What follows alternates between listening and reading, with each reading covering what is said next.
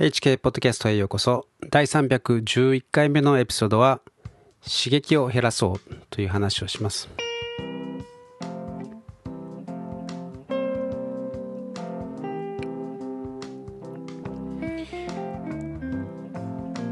今日は11月11日の土曜日の朝、えー、収録しています、えー、いかがお過ごしでしょうか、えー、突然寒くなってですねあ冬が来たなと突然冬になったなという、えー、ちょっとあの気持ちよい、えー、風に浴びてきま風を浴びてきましたけれども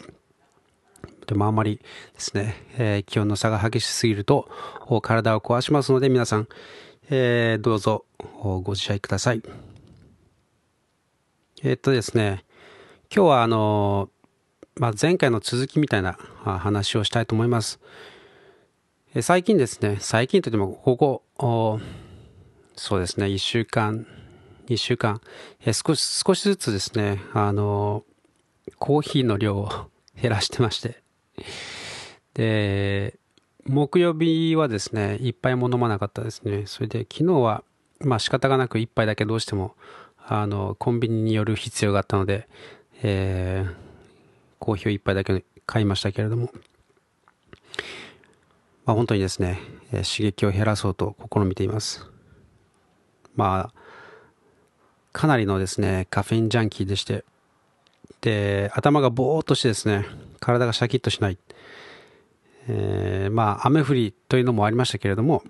あのー、まあ、そういうことなんですよね。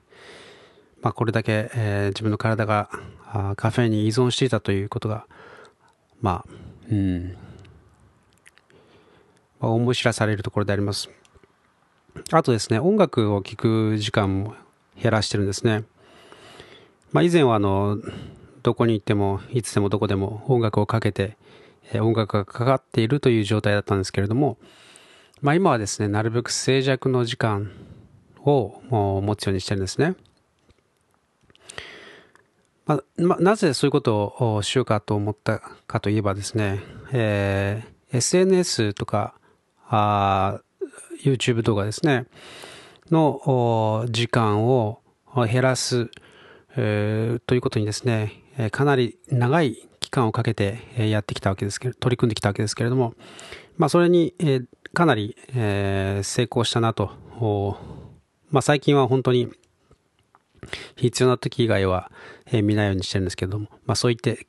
昨夜、久しぶりに、えー、立て続けにですね、え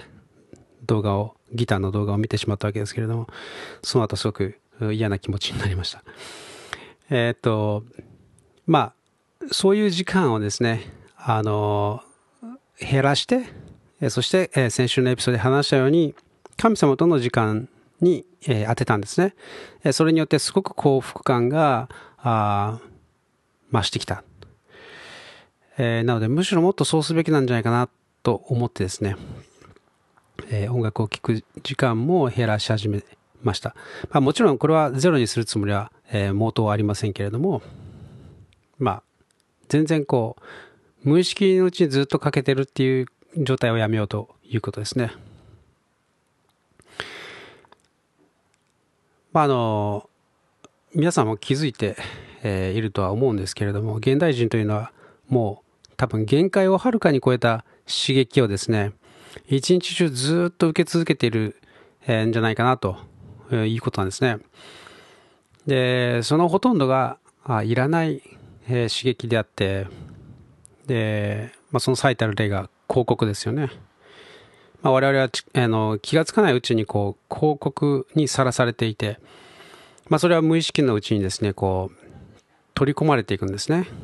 でまあ、それそれがサブリミナル効果というやつなんですけれども、まあ、企業はそれを知っているのであからさまではなくてですね、えーまあ、さりげなく投げ込んでくるわけです。まあそれは気がつかないので、まあ、そこまでストレスには感じないかもしれないですね。まあ、僕はあのテレビの音が本当に嫌いで、あの特に宣伝の音ですか、あの下品なあのアテンションを引こうと必死なあの音、がもう本当に嫌なんですね。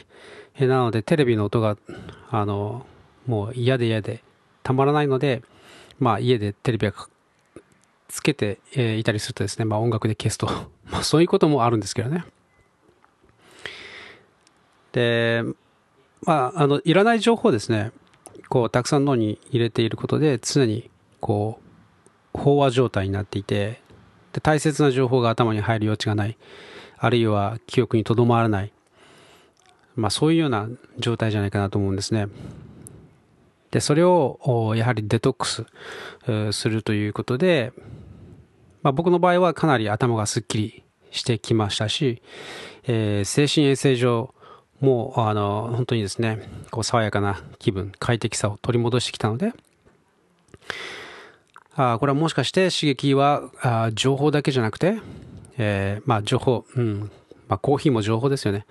えー、コーヒーや音楽にもトライして、えー、した方がいいんじゃないかなと思った次第ですね。で、何事でもそうですけれども、最初のこの気持ちよさ、えーえー、刺激というかですね、え、そういうものは、こう感覚が研ぎ澄まされている状態が維持できないと、やはりだんだん慣れてきますよね。え、慣れていくと鈍くなっていきますよね。でそうすると、どんなに素晴らしいものでも、えー、楽しめなくなる。え、以前と同じような深さで、えーえー、深さというか、うん、うん、同じようなあ気持ちよさを味わえなくなる。で、まあ、まあ、それでもですね、楽しいことには楽しいので、えー、まあ、それを続けるわけですけれど、でまあ、やはりかつてと同じ強烈さというかですね、新鮮さというのはないので、えー、ではどうするかというと、やはり増量するわけですよね。あるいは、あ新しい何かで、えー、新しい何かを求めていく。えー、で、企業はやはりですね、そのパターンを熟知しているので、えー、増量とかですね、新商品などを繰り出して、えー、闇つきにですね、えー、していくように努めているわけです。で、まあ、彼らはですね、それで金を儲けていいんですけれど、消費者の健康についてはですね、全然考慮してないですね。で、まあ、慣れてしまうと楽しめなくなるので、まあ、それは、そういった商品だけじゃなくてですね、どんなに美しい景色でも、えー、自分の心が良い状態でなければですね、楽しめないわけですね。ただ、えー、減らすとですね、やはり感覚が戻ってくるんです。で、減らすと、今までですね、こう、ありがたくも何とも思わなかったものさえ、えー、ありがたく感じられる、えー、より深く味わえるようになるんですね。えー、まあ僕は、あの今もですね、冷水シャワーを浴びてるんですけれども、あの暑い暖かいというそういう刺激もですね、冷たいという刺激も、まあ今はまだ冬じゃないので、あの、そこまで辛くはないんですけれども、今のところですね、冷たい水も、その、一つの刺激として受け止めるとですね、気持ちいいんですね。で、暑いのも気持ちいい、えー、冷たいのも気持ちいい。で、そういうふうにですね、こう、冷たいのは、あ、冷たい辛いっていうふうにですね、そういうこう、自分の中にあった先入観というものをですね、あの、取り除くと、そうするとですね、あの、意外に気持ちいいもんなんですね。で、えむしろですね、あこうやって蛇口をひねるだけで水が出てくる。えー、なんとありがたいことだろう。昔の人は川まで行かなければいけなかった。あるいは井戸まで行かなければいけなかった。などとですね、えーそういうことを想像しながら、あの、今すでにあるものを、まあ、感謝するというかですね、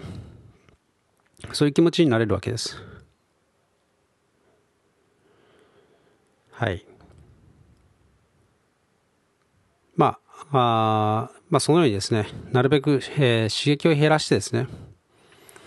えー、少しの刺激で十分な興奮を楽しめる状態を保つ、えということが脳への刺激だけでなくてですね、体の健康にもつながるんじゃないかなと思っています。で、同時に時間もですね、え浮いてきますので、その時間を神様との交わりに変えていくということが大切かなということですね。で、そしてここは大切なんですけど、その神様との交わりこそが本当の幸福感、えー、を与えてくれるものなんだということをですね、味わうことができると、そうするとですね、ますます、えー、そういう時間を作ろうというふうにですね、えー、いうふうになっていくわけなんですね。で、この神様との交わりというのは、まあ、いつでもどこでも求めることができるわけです。まあ、自分の意識さえですね。あの、まあ、いろいろ、あの、ごちゃごちゃした状況はなかなか難しいとは思うんですけれども、えー、まあ、自分さえその気になればですね、神様を求めて、えー、祈ることができるわけですね、心の中でも。で、そう、そうするうちにですね、心に平安があやってくるわけです。えー、聖書の中でですね、イエス様がこう言っています。あの、ヨハネによる福音書のところですね。えー、私が与える平安は、えー、世が与えるものとは違いますと。まあ今はですね、本当に激動のというか、こう、目視録的な 週末の世の中で、え、あります。やはりですね、このイエス様にしがみつくならば、この、この世が与えることができない、え、神様の平安を与えてくださるというふうに約束してるんですね。もう本当に、えー、全世界が混乱して、えー、何が何だかわからない状態にありますが、この混乱こそがあ悩みの原因であるということですね、えー、先々週のポッドキャストでも話しました。えー、まあ、今本当に世の中どうなってるのかは、本当に皆目見当がつかない状態ですので、もちろんですね、不安も高まる、えー、のも当然なわけですね。しかし、それらを、それらから目をそらしてですね、見ないようにするというのも、それは本当に、え正義からですね、遠のくことですよね。犯罪が目の前で行われているのにもかかわらずそれに対して叫ばない。それはダメですね。共犯になってしまうんですね。だからそれらをしっかりとですね、見据えながらも、それ以上にですね、神様とつながること、そこに集中するということがですね、もはや、えー、絶対的に不可欠なことであると、まあ僕はそう思っているわけです。まあ、逆説的にはなりますけれども、まあ、僕の場合はですね、この事態になったおかげで、神様を真剣に求めるようになれました。えー、そして、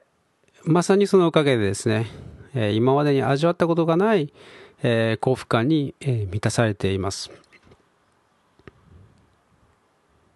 まあ、この世界情勢もそうですけれども、まあ、個人的にはですね、去年の夏ぐらいから1年、丸 1, 1年ですね、なんだかんだと、こまごまとしたですね、えー、いろいろな問題がありまして、えー、本当にですね、それも合わせてですね、神様を求めざるを得ない、えー、状況にあったわけです。で、まあ、そのおかげでですね、あのまあ、こういう今の心境に、えー、至ったということなんですね。僕も長い、長い、長い間あ、クリスチャンとして生活してきましたけれども、やはりいろいろなあ経験とかですね、失敗とか、えー、いろんな状態を通ってですね、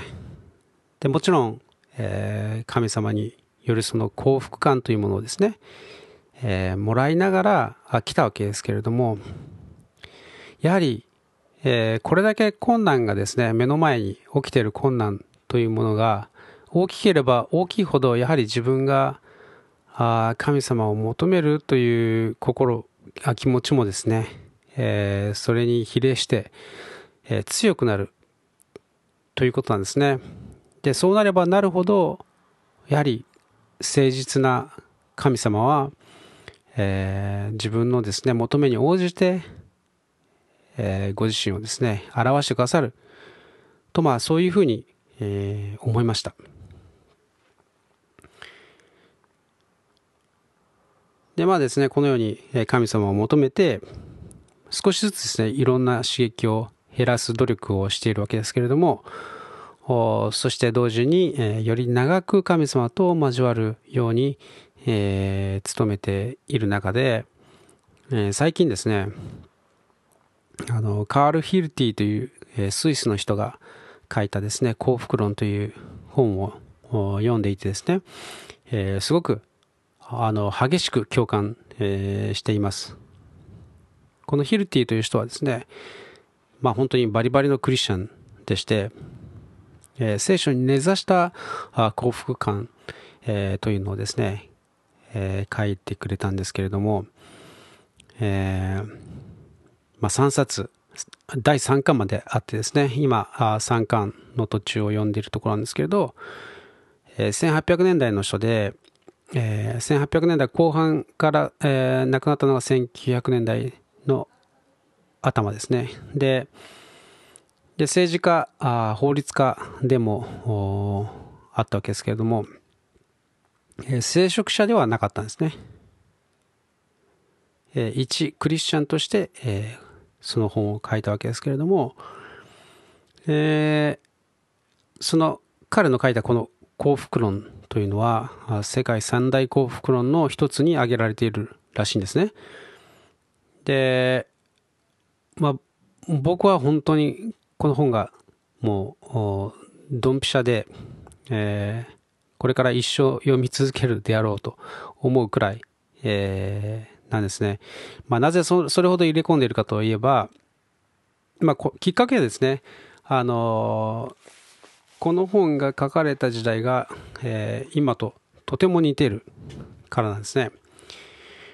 えー、まあ、似てるというよりは、まあ、今の終わりの時代の始まりにですね、えー、この本が書かれていたということを知ったということですね。まあ、当時、えー、1800年代っていうのはですね、まあ、僕が薄々感じてきたことなんですけれども、まあ、いわゆるあのフリーメイソンですね会員たちがあ自然科学とかですね、まあ、科学の分野とかですね哲学や宗教や、まあ、経済とか、えー、産業などにですねこう大々的にこう仕掛けを仕込んだそのターニングポイント、えー、まあ、まあスターティングポイントだと思うんですね。でまあそれだけでなくて、まあ、その終わりの始まりの時にですねそのヒルティはすでにその時代の全てのですね、えー、嘘を断罪している、えー、その本の中でですね、えー、断罪している、えー、からですね、まあ、ヒルヒルティごじ、えー、ヒルティ自身は、えーまあ、それが悪魔によるもの悪魔による仕業だとは思いもよらなかったとは思うんですけれども、まあ、彼は彼のその知恵深い言葉でですね、えー、それらの、えー、まあ、欺瞞をですね断罪しているわけですけれども、まあ、とにかく新しくですねもてはやされているそれらのものではですねあ新しくもてはやされていたですね、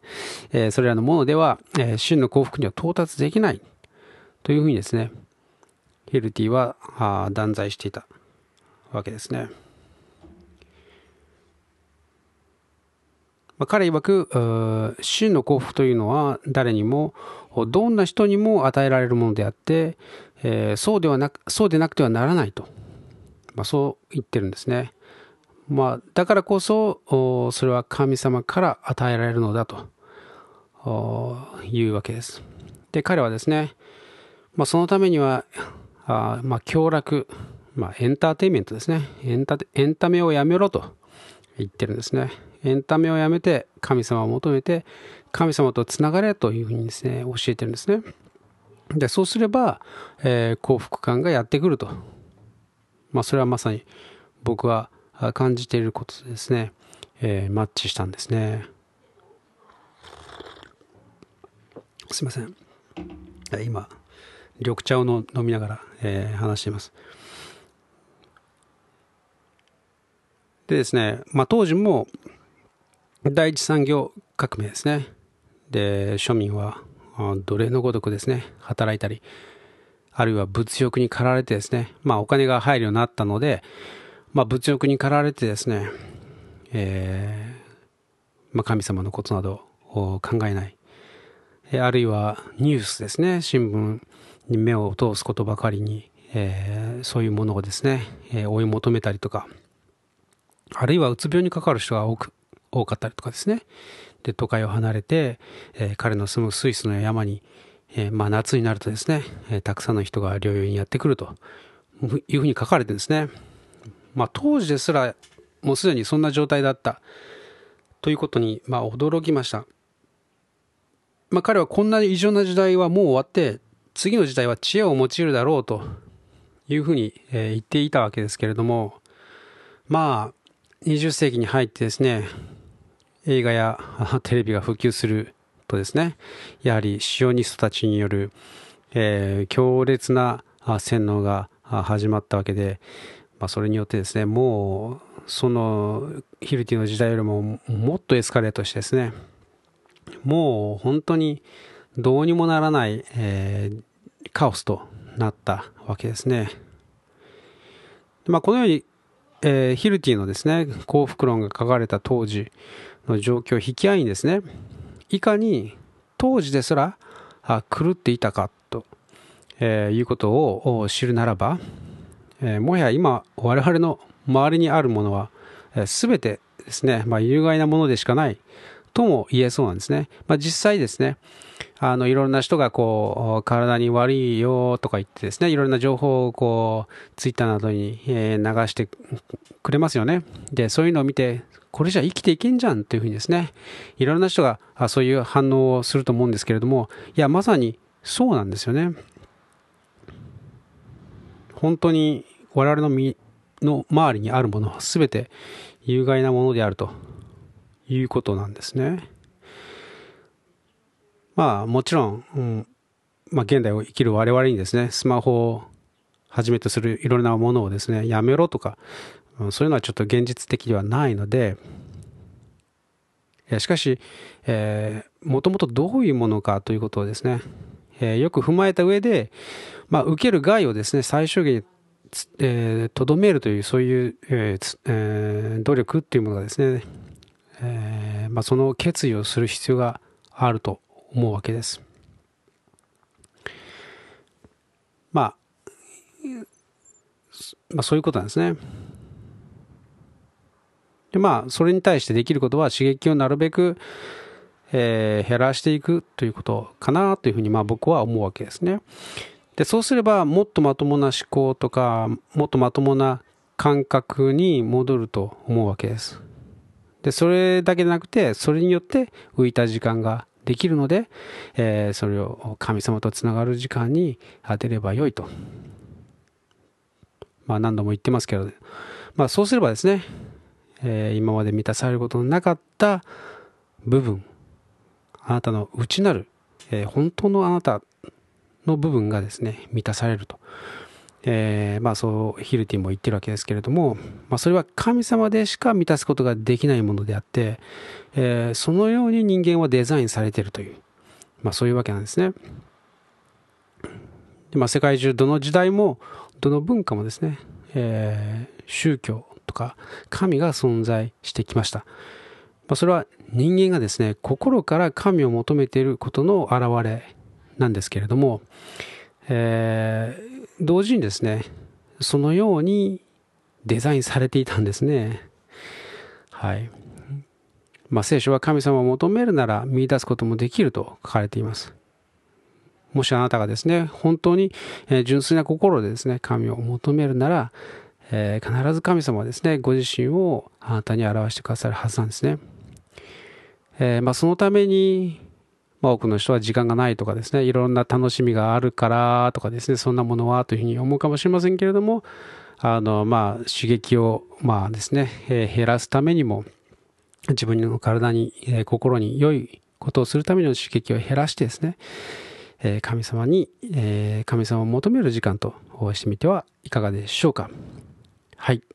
今日も最後にお祈りして終わりたいと思います。